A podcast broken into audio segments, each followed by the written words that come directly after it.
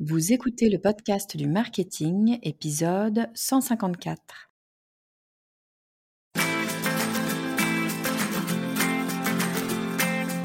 Bonjour et bienvenue. Je suis Estelle Ballot et je suis ravie de vous recevoir sur le podcast du marketing.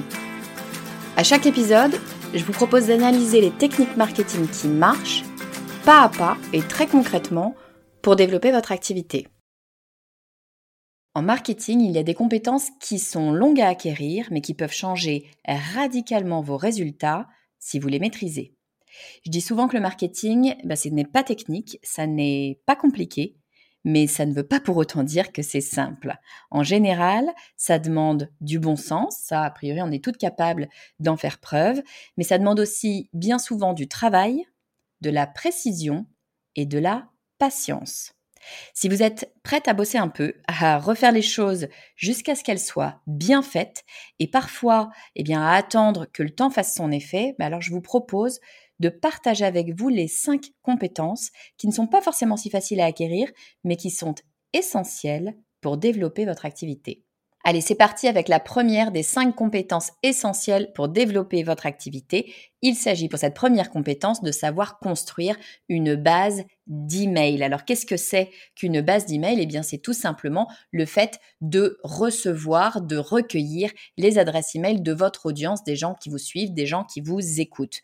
Pourquoi est-ce qu'on veut recueillir euh, ces adresses? Eh bien, tout simplement pour pouvoir communiquer librement avec votre audience et donc potentiellement avec vos futurs clients. Alors attention, construire une base email, ça veut aussi dire avoir pas mal de responsabilités parce qu'il y a une loi en Europe qui s'appelle la loi RGPD, vous en avez probablement déjà entendu parler, et cette loi, elle dit notamment deux choses très importantes en lien avec le fait de construire une base email. La première de ces choses, c'est qu'elle dit que les personnes qui vous confient leur adresse email doivent le faire en pleine conscience, ils doivent savoir qu'ils sont en train de vous donner leur adresse email, que vous allez leur envoyer des emails et de quoi vont parler ces emails. Donc, vous ne pouvez pas requérir des adresses email et puis leur envoyer des emails qui n'ont rien à voir avec la choucroute. Non, ça, on n'a pas le droit de faire ça. Vous n'avez pas non plus le droit de revendre ces adresses email à n'importe qui pour qu'il parle de n'importe quoi. Évidemment, non, ça se rappelle du spam et c'est bien évidemment pas ce qu'on souhaite pour notre audience.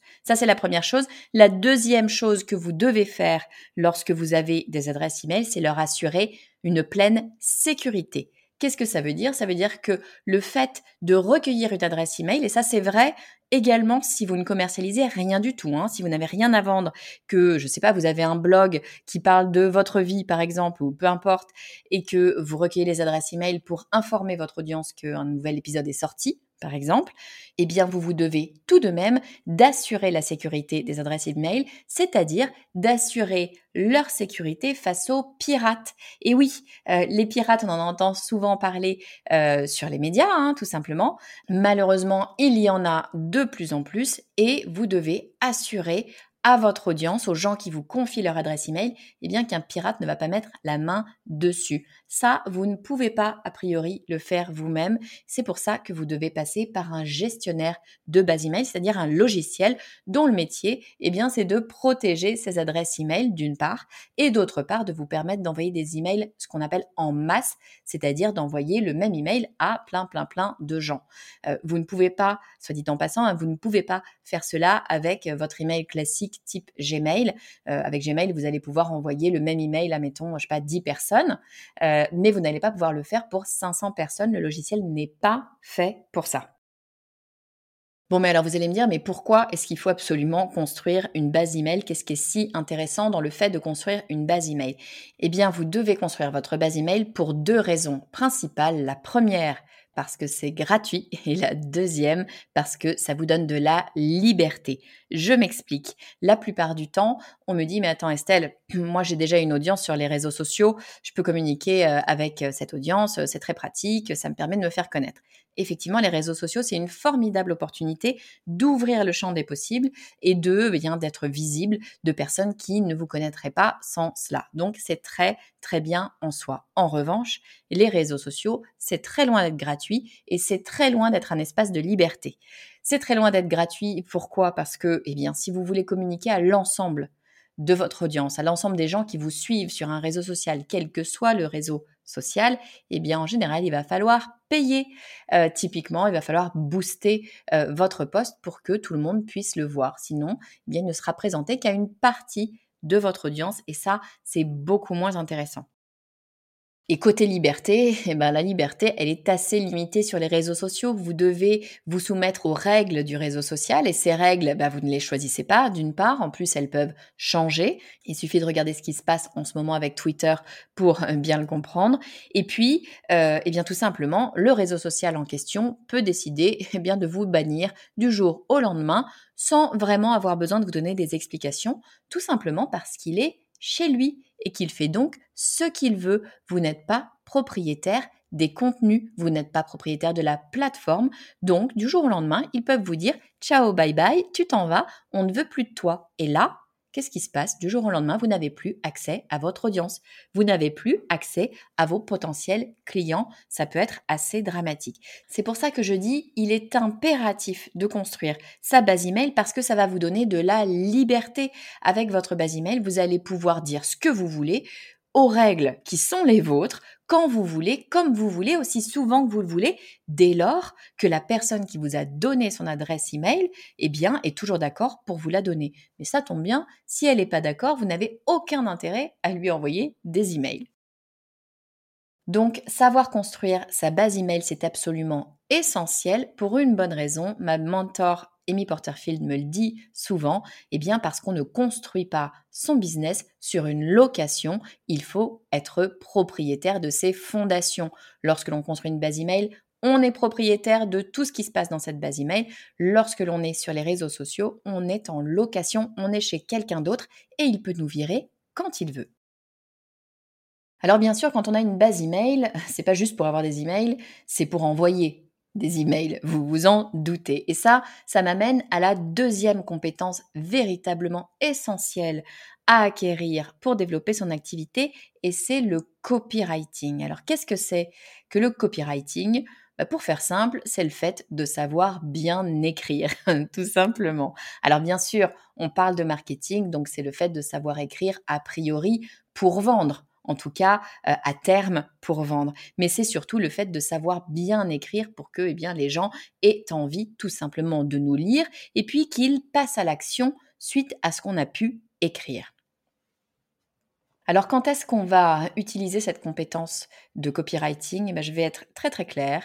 Vous allez l'utiliser absolument tout le temps dès lors que vous êtes sur du digital, tout simplement. Ben oui, ça paraît à peu près logique. Hein, euh, lorsqu'on est par exemple dans un magasin, dans la vraie vie, vous rentrez dans un magasin, euh, vous voulez acheter quelque chose, vous avez face à vous un vendeur, une vendeuse, vous pouvez échanger avec cette personne.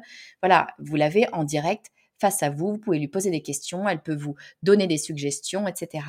Lorsqu'on est sur du digital, bien évidemment, c'est pas exactement la même histoire et c'est là que l'écrit va jouer tout son rôle. Tout ou quasiment tout passe par l'écrit, par le copywriting, par cette capacité que vous avez à faire passer des messages.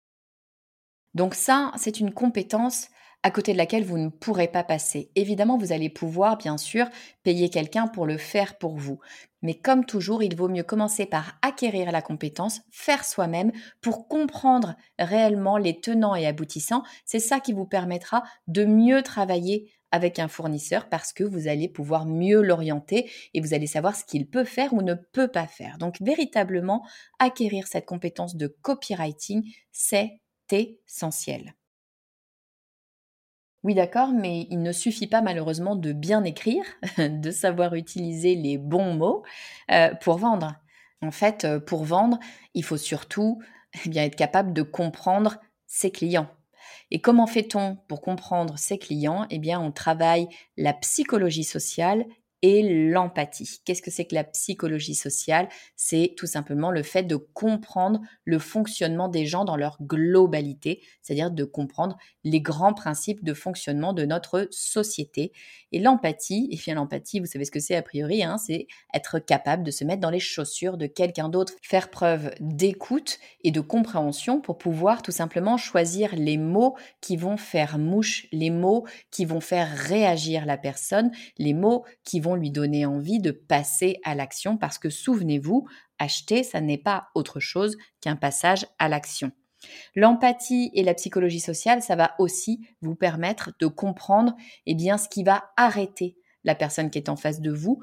On dit souvent comprendre les douleurs parce que effectivement, euh, un achat, c'est souvent une réponse à une douleur, une réponse à quelque chose qui nous gêne, quelque chose qui nous embête, quelque chose qui nous arrête dans notre progression. Et quand je parle de douleur, ce qu'il faut comprendre aussi, euh, et souvent on passe à côté, c'est que le fait même d'acheter, c'est une douleur. On croit souvent qu'acheter, c'est quelque chose de très joyeux, c'est un loisir, les gens adorent dépenser leur argent, on le voit pendant les soldes. La réalité, c'est que acheter, c'est faire un choix, et faire un choix pour votre cerveau, c'est quelque chose qui le met en porte-à-faux. C'est quelque chose qu'il n'aime pas, quand bien même il fait ça toute la journée, notre brave cerveau. Il n'aime pas ça, notre cerveau, parce qu'il a peur de se tromper, il a peur de faire le mauvais choix.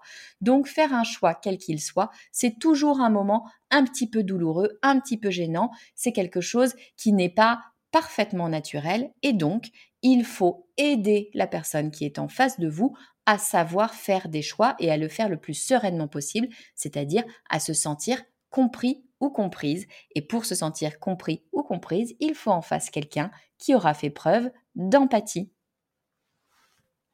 Bon, mais donc si je résume, il faut être capable de construire une base email. Il faut être capable d'apprendre à savoir bien écrire.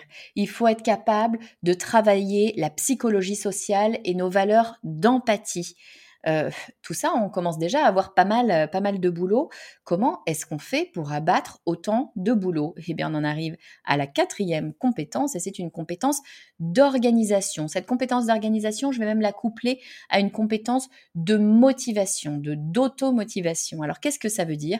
Ça veut dire en fait être capable de travailler, tout simplement d'avoir cette force de travail et de travailler bien, de travailler efficacement. Et ça, c'est tout particulièrement vrai pour les indépendants, pour les petites entreprises. Lorsqu'on est dans une très très grosse entreprise, oui, bien sûr, il faut faire preuve de motivation, de travail, d'organisation. Hein, je ne suis pas en train de dire le contraire, mais on va dire qu'il y a une espèce de, machine qui nous emmène, qui nous entraîne. On est dans une certaine routine, on est pris dans le flot de toutes les réunions et de tout ce que d'autres collègues vont venir nous demander. Quand on est indépendant ou quand on est dans une euh, petite entreprise, euh, c'est beaucoup moins le cas en fait, la responsabilité est vraiment sur les épaules de chaque personne de faire eh bien, le travail qu'il ou elle a à faire. Et ça, ça nécessite d'avoir de l'automotivation, c'est-à-dire de ne pas avoir besoin d'avoir quelqu'un derrière vous pour vous dire tiens, il faut que tu fasses ça, vas-y, fais-le maintenant. Non, non, ça veut dire avoir envie, tout simplement. Et puis, une compétence aussi d'organisation pour pouvoir faire toutes les tâches qu'on a à faire, eh bien, euh, rapidement, euh, ou en tout cas de façon efficace au bon moment. Et ça, c'est pas juste travailler. C'est une compétence. C'est une compétence en soi que de savoir s'organiser. C'est une compétence en soi que de comprendre son propre système de fonctionnement, comprendre quand est-ce qu'on va avoir envie de travailler, quand est-ce qu'on n'aura pas envie, quand est-ce qu'on aura de l'énergie, quand est-ce qu'on aura moins d'énergie. Ce sont des compétences à apprendre. Alors attention, ça ne veut pas forcément dire euh, faire un bac plus 5 euh, en, en automotivation. C'est pas ce que je suis en train de dire. Ce que je dis là, c'est qu'il faut savoir prendre du recul sur soi-même, savoir regarder honnêtement euh, son mode de fonctionnement pour pouvoir se comprendre soi-même. Ça paraît bête hein, comme ça, mais je pense que l'immense majorité des gens ne savent pas à quel moment ils sont plus efficaces ou moins efficaces, à quel moment ils sont plus motivés ou moins motivés et quels sont les éléments qui vont déclencher cette motivation. Tout ça, ça se travaille en se regardant soi-même, en faisant attention soi-même à notre propre mode de fonctionnement. Et d'un point de vue organisation, eh bien, c'est pareil, il va falloir trouver le mode d'organisation qui fonctionne pour nous. Parce que non, il n'y a pas d'organisation miracle. On nous vend plein de systèmes d'organisation euh, différents qui seraient euh, tous absolument merveilleux. La réalité, c'est que oui, bien sûr, on peut s'inspirer de ce que font les autres, mais ce qui est important, c'est de comprendre ce qui va fonctionner pour nous. Donc, trouver le mode d'organisation qui vous convient pour être le plus efficace possible tout en restant motivé. Et j'arrive maintenant à ma cinquième compétence, c'est peut-être la plus difficile à apprendre, à acquérir, surtout si ça n'est pas naturel pour vous, c'est la résilience. La résilience, qu'est-ce que c'est? C'est le fait de savoir se relever quand on tombe. Et quand on est entrepreneur, quand on crée son entreprise ou même quand on fait tout simplement du marketing en interne pour une entreprise, eh bien, on va tomber. On aura des échecs. C'est inévitable, tout simplement parce que le marketing, parce que développer son activité, ça n'est pas une science exacte. Donc, même si vous faites tout bien, même si vous y mettez tout votre cœur, même si vous pensez avoir suivi absolument toutes les étapes et toutes les règles, eh bien, il y a des fois où ça marchera pas. Si ça marchait à chaque fois, tout le monde aurait une entreprise à plusieurs millions, plusieurs milliards. Bien évidemment que non, il n'y a pas de recette miracle, donc vous allez tomber. Mais la différence entre un bon entrepreneur et un moins bon entrepreneur, c'est le temps que va mettre cet entrepreneur à se relever d'un échec.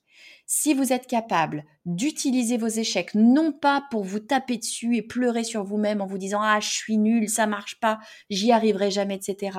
Mais utilisez cet échec pour vous dire non, cet échec, certes c'est un échec, mais il m'apprend des choses, il me montre là où ça n'a pas fonctionné, il me montre ce qu'il ne fallait pas faire, il me montre comment je peux faire mieux. Finalement, il me montre le bon chemin. Cette compétence-là, cette compétence à regarder l'échec différemment et à le prendre comme quelque chose de positif qui va vous apporter quelque chose pour le futur, c'est une compétence essentielle pour être un entrepreneur efficace, pour développer son business, parce que c'est réduire le temps pendant lequel eh bien, vous allez vous morfondre et utiliser ce temps pour développer votre activité encore mieux que précédemment. Alors voilà, je vous résume mes cinq compétences essentielles pour développer son activité. Attention, j'ai jamais dit que c'était facile, mais véritablement, ce sont les cinq compétences pour moi qu'il faut impérativement travailler en priorité. Première compétence, savoir construire sa base email. C'est la base de tout pour moi pour développer son activité il faut développer sa base email. Première chose. Deuxième chose, développer ses compétences en copywriting. Ça tombe bien, ça va nous aider à développer notre base email. Il faut savoir écrire. Si vous êtes sur du digital, votre compétence d'écriture, c'est votre compétence de vente. Donc attention, ne négligez surtout pas cette compétence. Elle peut réellement faire changer votre chiffre d'affaires du simple au double au triple, voire plus. Peu importe, j'ai pas les chiffres, mais la réalité, c'est que c'est via le texte que vous allez vendre, donc excessivement important de vous former au copywriting. Troisième compétence, ce sont des compétences en psychologie sociale et en empathie. Être capable de se mettre dans les chaussures de votre audience, de votre futur client pour comprendre véritablement où est-ce qu'il accroche, quelles sont ses douleurs, ce dont il a besoin, ce qu'il est et ce qui va le faire agir, c'est-à-dire ce qui va potentiellement le faire acheter. Quatrième compétence, c'est une compétence d'organisation et de motivation. Là, pour le coup, c'est vous qu'il faut réussir à comprendre. C'est votre système de fonctionnement. Qu'est-ce qui fait que vous êtes plus efficace à certains moments que d'autres? Qu'est-ce qui fait que vous avez plus envie à certains moments que d'autres? Et construire, eh bien, votre organisation autour de ça. Et enfin, cinquième compétence, c'est la résilience, être capable de se relever de ses échecs et surtout de tourner ses échecs en opportunité de s'améliorer. C'est ça véritablement être entrepreneur. Si vous avez aimé cet épisode et que ça n'est pas déjà fait, pensez à vous abonner au podcast sur la plateforme que vous écoutez. Ça vous permettra d'être notifié à la sortie d'un nouvel épisode. Et encore mieux, je vous invite à rejoindre les plus de 8000 personnes qui reçoivent déjà ma newsletter. Vous aurez un avant-goût de l'épisode de la semaine, mais aussi mes bons plans, un accès libre à tous mes cadeaux bonus et des invitations exclusives aux événements auxquels je participe en ligne ou en présentiel. Pour nous rejoindre, il vous suffit d'aller sur le podcast du marketing.com slash newsletter. Je vous mets le lien, bien sûr, en commentaire. Je vous dis à très vite.